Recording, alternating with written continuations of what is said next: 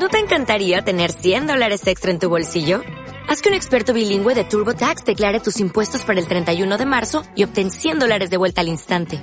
Porque no importa cuáles hayan sido tus logros del año pasado, TurboTax hace que cuenten.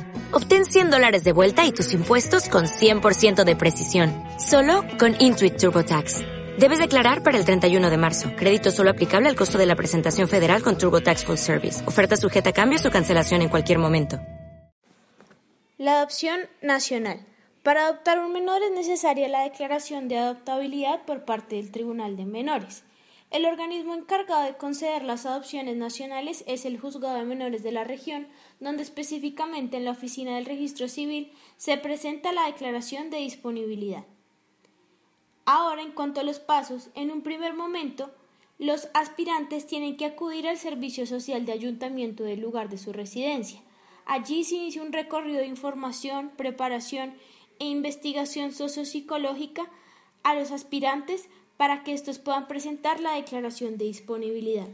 Terminando esta etapa, el ente en cuestión tiene que enviar al Tribunal de Menores un informe con toda la información relacionada a la pareja solicitante.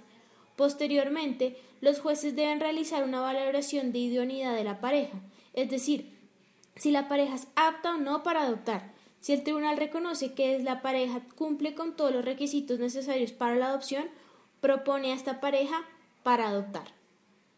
Posteriormente, el siguiente paso que se tiene que efectuar es lo relativo al encuentro entre el menor y los cónyuges.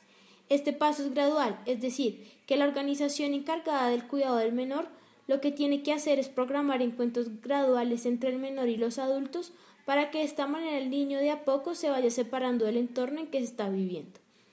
La primera fase en la relación entre los adoptantes y adoptados se denomina la confianza preadoptiva.